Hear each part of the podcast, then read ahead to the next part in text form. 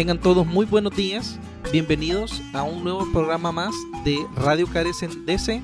Hoy tenemos nuevas sorpresas, tenemos algunos invitados y como siempre les saluda Isidro Quintanilla y Juan Andrés Misle. Y hoy además tenemos el encanto de tener con nosotros a una nueva edición recurrente en el programa. Estoy hablando por supuesto de la señorita Johanna Valenzuela, especialista en asistencia técnica del Departamento de Vivienda en Carecen. ¿Cómo está Johanna? Gracias por prestarnos tu voz. Muchas gracias, muy bien. Este le agradezco a Isidro y a Juan por esta oportunidad. estoy muy emocionada de poder ser parte de este proyecto. Excelente, bienvenida Johanna. Y bueno Juan, también tenemos hoy eh, en nuestros estudios a nuestro director ejecutivo, Abel Núñez. Tal cual. Y bueno, como ustedes saben, acabamos de presenciar las elecciones presidenciales estadounidenses la semana pasada, lo cual nos obliga a analizar lo sucedido con la máxima autoridad de nuestra institución a quien carecen, pues después de todo tenemos mucha tela que cortar. Pero antes, vamos a recordarles que Radio Carecen DC se está expandiendo con cada episodio. Ahora no solo nos pueden encontrar en SoundCloud y Spotify, también pueden escucharnos en Podcast Addict, Podchaser, Deezer, Listen Notes, Player FM y Podcast Index. Estamos disponibles en estas ocho plataformas, pero no se olviden, por favor, seguir a Carecen en nuestras redes sociales, en Facebook, Instagram, Twitter, y si quieren escribirnos cartas de amor, pueden hacerlo a radiocarecen.org. Como ya es noticia para todos menos el inquilino actual de la Casa Blanca, el ex vicepresidente Joe Biden ha derrotado al presidente Donald Trump en las elecciones presidenciales. Así que vamos a empezar este glorioso viernes 13 de noviembre dedicándole la mayor parte de este episodio a conversar este tema con nuestro director ejecutivo. Tenemos en las líneas a Abel Núñez. Abel, ¿cómo estás? Ah, muy bien, gracias por tenerme el programa hoy día. Vamos a empezar a hacer un análisis de lo que han sido las elecciones después de saber el resultado, ¿qué podemos concluir en un primer momento? Bueno, mira, yo creo que eh, esta campaña ha sido muy dura, muy difícil para los dos candidatos, pero está claro de que el pueblo americano ha hablado y ha dicho de que ah, prefieren a un candidato como Biden y no a un candidato como, como Trump. Se ve en el voto popular que ahorita el candidato Biden tiene más de 5 millones de votos más que el presidente Trump, pero creo que también demuestra de que es un país que está dividido, donde se divide alrededor de líneas conservadores, liberales, líneas demócratas, republicanos, líneas rural, urbano. Y yo creo que esto es algo que el nuevo presidente va a tener que lidiar para ver cómo une a esta nación. ¿Por qué crees que muchos latinos votaron y apoyaron al presidente Donald Trump? Bueno, hay que reconocer de que ah, uno, la, la, el, el, voto latino no es un bloque unificado, ¿verdad? Sino de que cada comunidad tiene ciertas tendencias, ¿verdad? Y lo que se vio en la Florida, por ejemplo, donde, donde el, el, el voto cubano, venezolano, apoyó en gran cantidad a Trump, pues no se vio en Arizona, que fue al revés, o Colorado. Y yo creo que esto demuestra de que los dos partidos tienen que definir sus mensajes más precisos a las, a las diferentes comunidades dentro de la diáspora latina en Estados Unidos, ¿verdad? Pero, pero sí está claro de que Biden consiguió la mayoría del voto. Hay que reconocer de que casi el 70% de todos los votantes latinos ejercieron un voto para el candidato Biden. ¿Verdad? Y que solo el 32% en términos generales votaron para Trump. Ahora, unas comunidades, como mencioné la de la, cubana, sí votó a, un porcentaje más alto, pero ellos siempre han tenido tendencias de apoyar a candidatos republicanos. Pero sí demuestra de que el presidente Trump pudo conseguir un poco más de lo que él consiguió en su primera elección en el 2016.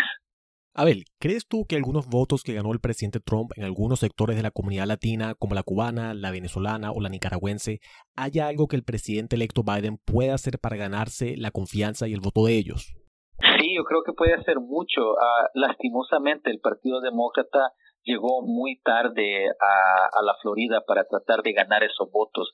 Hay que reconocer de que el presidente Trump ha, invirtió tiempo ¿verdad? Y muchas de sus políticas iban y mensajes iban directamente a esa comunidad por estos últimos cuatro años. En cambio, el Partido Demócrata en realidad estuvo ausente y solo llega en el año de elección. Yo creo que es absurdo que una comunidad le llegue a última hora para pedirse el apoyo y lo van a, dar cuando tenemos otro candidato que ha estado ahí o el presidente estuvo ahí consistentemente. Yo creo que es algo que el Partido Demócrata tiene que deber analizar internamente y decidir qué tipo de recursos le va a dar a la, a la comunidad, no solo durante un año de elección, pero constantemente para ganarse ese voto. Yo creo que el, eh, lo bueno es de que el voto latino no está comprometido con ningún partido y los dos partidos tienen la capacidad, si trabajan duro, para ganarlo. Gracias, Abel. Ahora, ¿qué se puede esperar en estos próximos cuatro años bajo la administración de Biden? Bueno, e, era claro que para la comunidad que nosotros servimos en Carecen, la, la comunidad inmigrante, una administración de Biden era más favorable.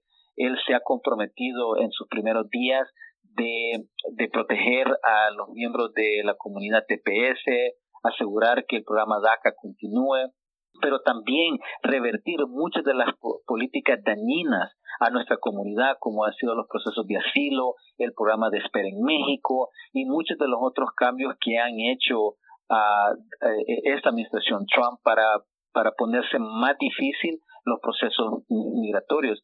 Yo creo que como organización que lidiamos con el Departamento de Migración, sabemos qué tan difícil se ha puesto en los últimos años y esperamos que con una administración Biden sea justo, pero más accesible los procesos de cambiar ese estado de migración, ¿verdad? Pero también cómo uno se comunica con esa agencia y que no es una agencia que ve al inmigrante como un enemigo, pero en realidad como un aliado que busca mejorar y fortalecer Estados Unidos.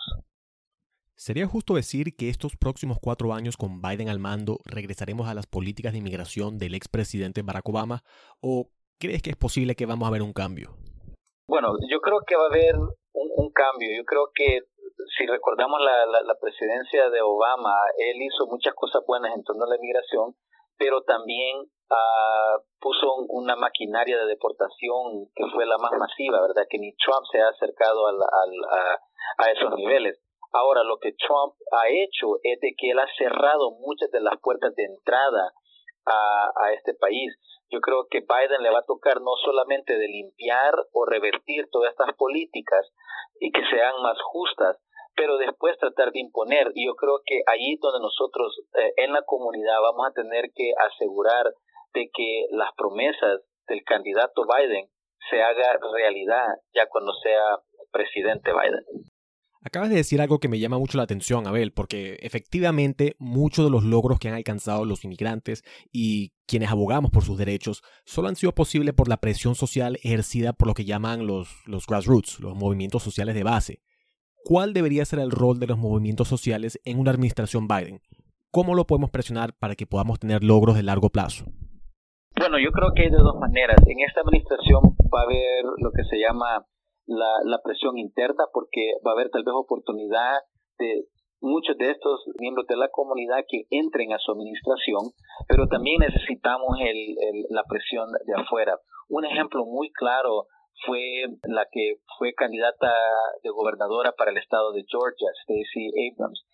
Su trabajo aseguró que ese estado está cerca de ser llamado o, cambiado para los republicanos a los demócratas. Y eso fue trabajo de organizativo, ¿verdad? No solo de un año de elección, pero desde, desde cuatro años, desde cuando ella se lanzó su candidatura. Entonces, si lo ampliamos para el ejemplo de, de la presidencia de Biden, las organizaciones de base deben de seguir organizando la, la comunidad y presionando al presidente Biden que cumpla con todas las promesas que hizo como candidato. Y hay mucho que hacer, por eso es que la presión debe de ser constante. Pero ¿qué hay de nosotros, Abel? ¿Cuál va a ser nuestro papel en Carecen como organización activa?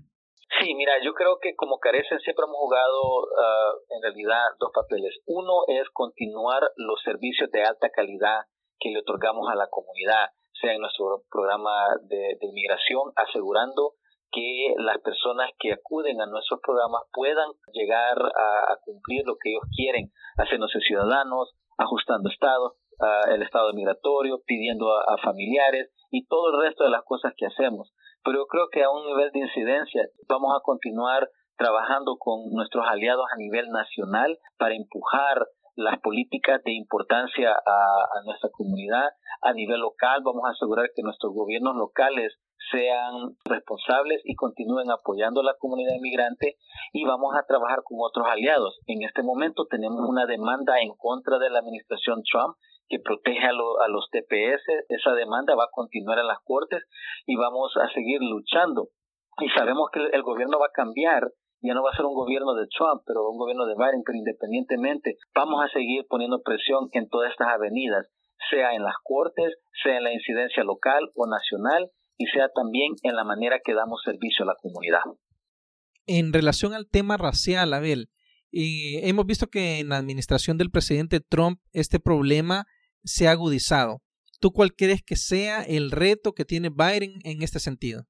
Mira, Biden va a tener un reto muy alto porque la división son claras y, y en realidad Trump no fue el que creó las divisiones. Las divisiones en este país ya existían. Lo que el presidente Trump hizo durante sus cuatro años fue explotar esa, esa división, ¿verdad? Y asegurar que la gente se dividiera y estuviera más polarizadas. Yo creo que a Biden le va, le, le va a tocar un reto muy alto porque estamos llegando a un momento donde la población dominante se siente bastante amenazada por los cambios demográficos que se vemos en esta sociedad, ¿verdad? Donde personas de descendencia africana, personas de descendencia latina, asiáticas, están creciendo como grupo y la comunidad dominante blanca está disminuyendo. Yo creo que eso a largo plazo va a crear ah, divisiones y conflictos, pero el liderazgo cuenta por mucho. Si Biden mantiene una retórica de unir al país en vez de dividirnos, creo que puede ayudar y puede ser un inicio para sanar las heridas históricas de, este país. Pero la realidad es que va a tomar de todos nosotros, ¿verdad? Poner nuestro granito de arena y uh, entrar en esas discusiones y asegurar de abrir nuestros oídos y oír al otro lado, así como queremos que nos oigan a nosotros, y buscar cuáles son los puntos de intersección que fortalecen a esta nación. Abel, ¿qué son otras cosas de interés para nuestra comunidad que se pueden esperar de una administración Biden? Por ejemplo, la pandemia o el tema de la salud y el Obamacare o la economía. ¿De qué forma crees que las políticas que ha propuesto pueden afectar a nuestra comunidad? Sí, mira, la, la, prioridad del presidente electo Biden es el virus corona y lidiar con esta pandemia, porque si no podemos lidiar con esta pandemia, nuestra economía no va a poder recobrar y necesitamos asegurar de que en la manera de que esté lidiando con, con esta crisis, que también tome en cuenta de que a nuestra comunidad nos ha impactado en una manera diferente. Tenemos los niveles promedios de contagio el más alto en todo el país, ¿verdad? Y, y también morimos uh, en número más alto que la, la, población dominante. Por lo tanto, todas las políticas para lidiar con esta crisis tienen que tomar en cuenta todo eso y, y usar todos los recursos de la nación para que podamos sobrepasar y volver a regresar a una, un sentido de normalidad, incluyendo nuestra economía. Pero más allá de todo eso, el tono va a cambiar hacia la política hacia el extranjero, porque el presidente Biden se ha comprometido a trabajar con los gobiernos de la región, invertir en los países que se llaman el Triángulo Norte, que son de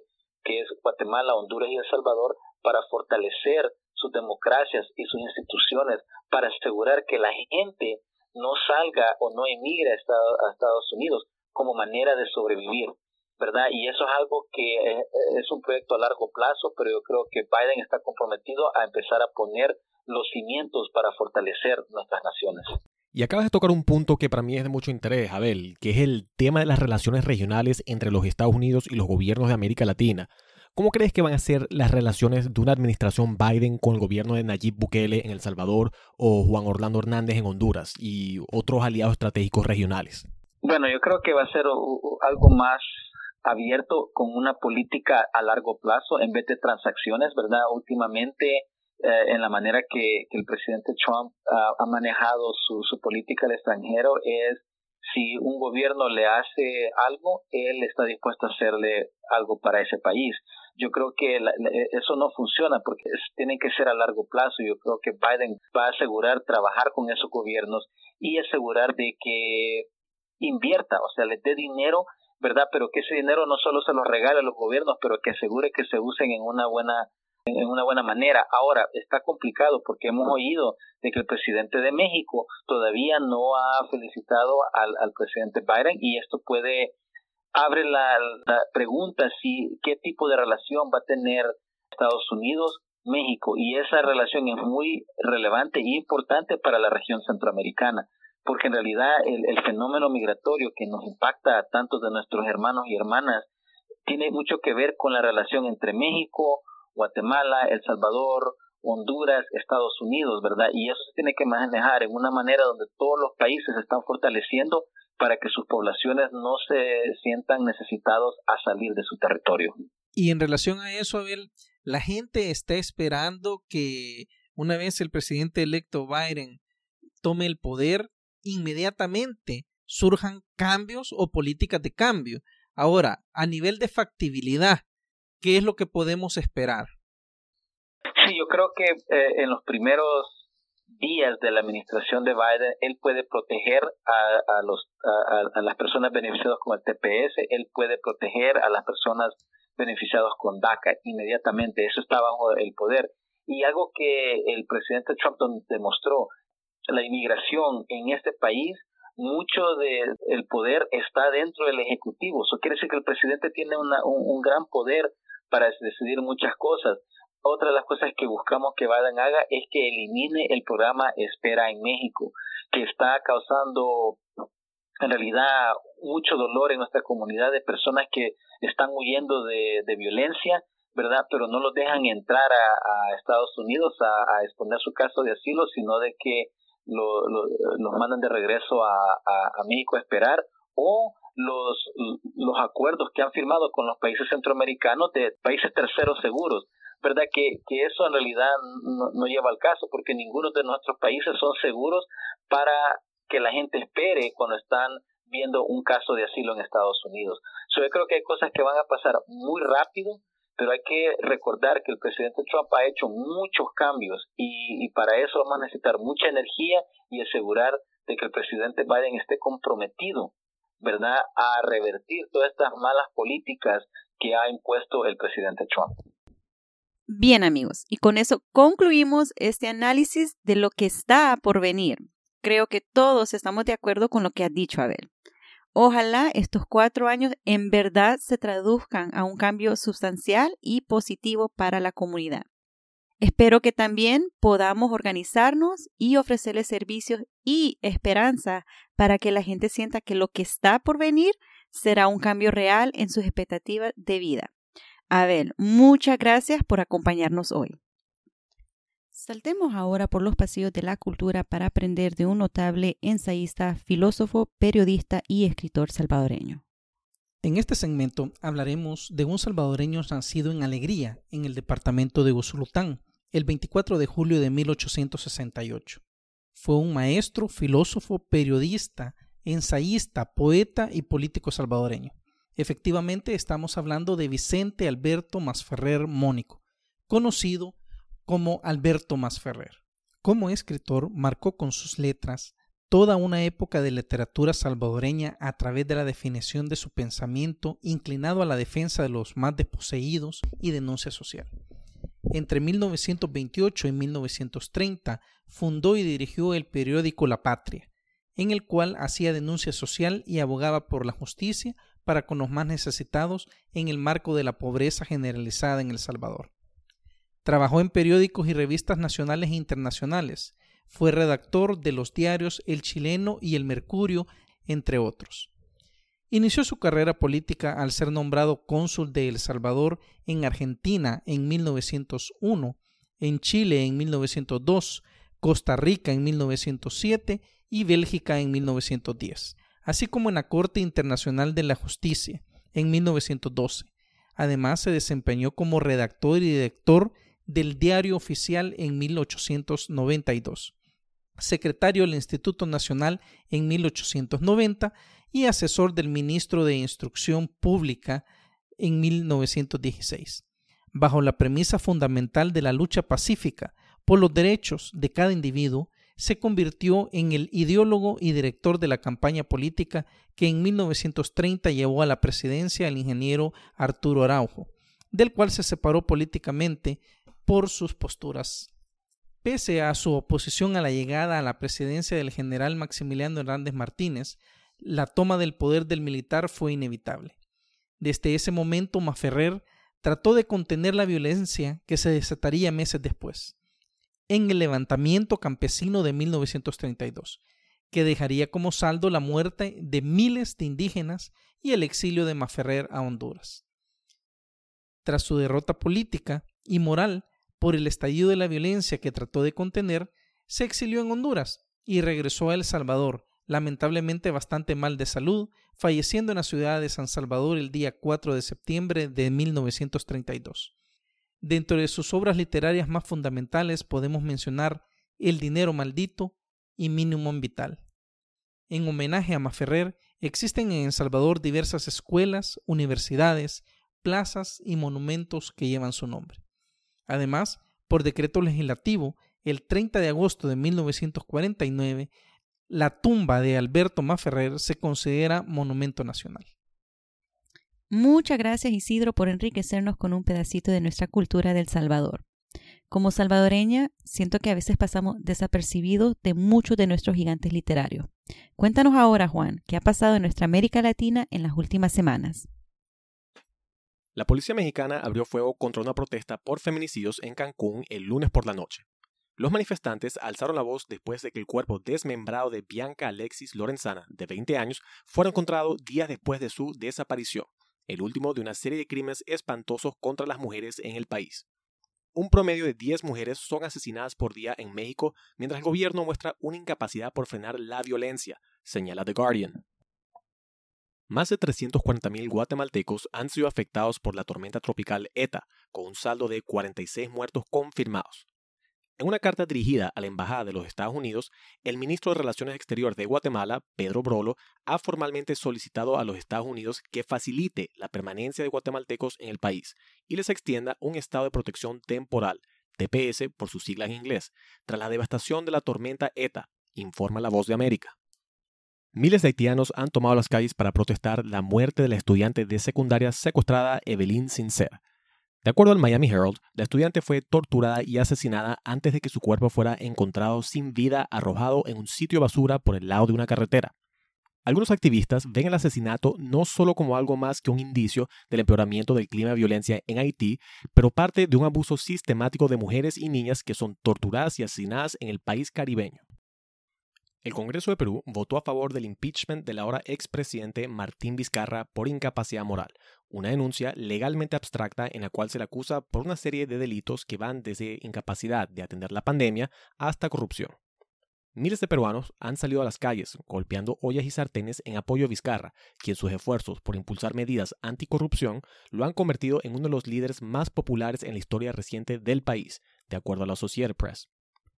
El nuevo presidente es el legislador Manuel Merino, quien toma posesión bajo acusaciones de ilegitimidad y una escasez de apoyo público, mientras que la mayoría de las encuestas muestran que Vizcarra todavía gozaba con más del 50% de aprobación.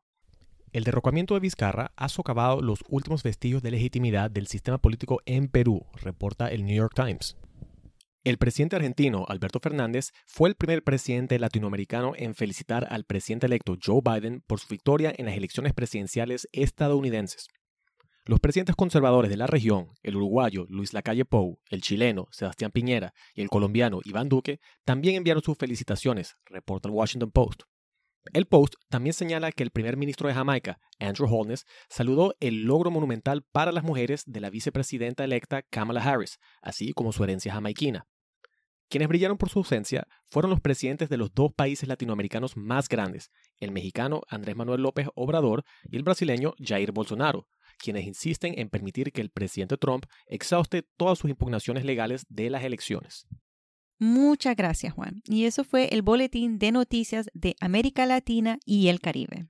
Para finalizar este programa, los dejamos con esta frase. El respeto al derecho ajeno es la paz. Esta frase es de Benito Juárez, abogado y político mexicano.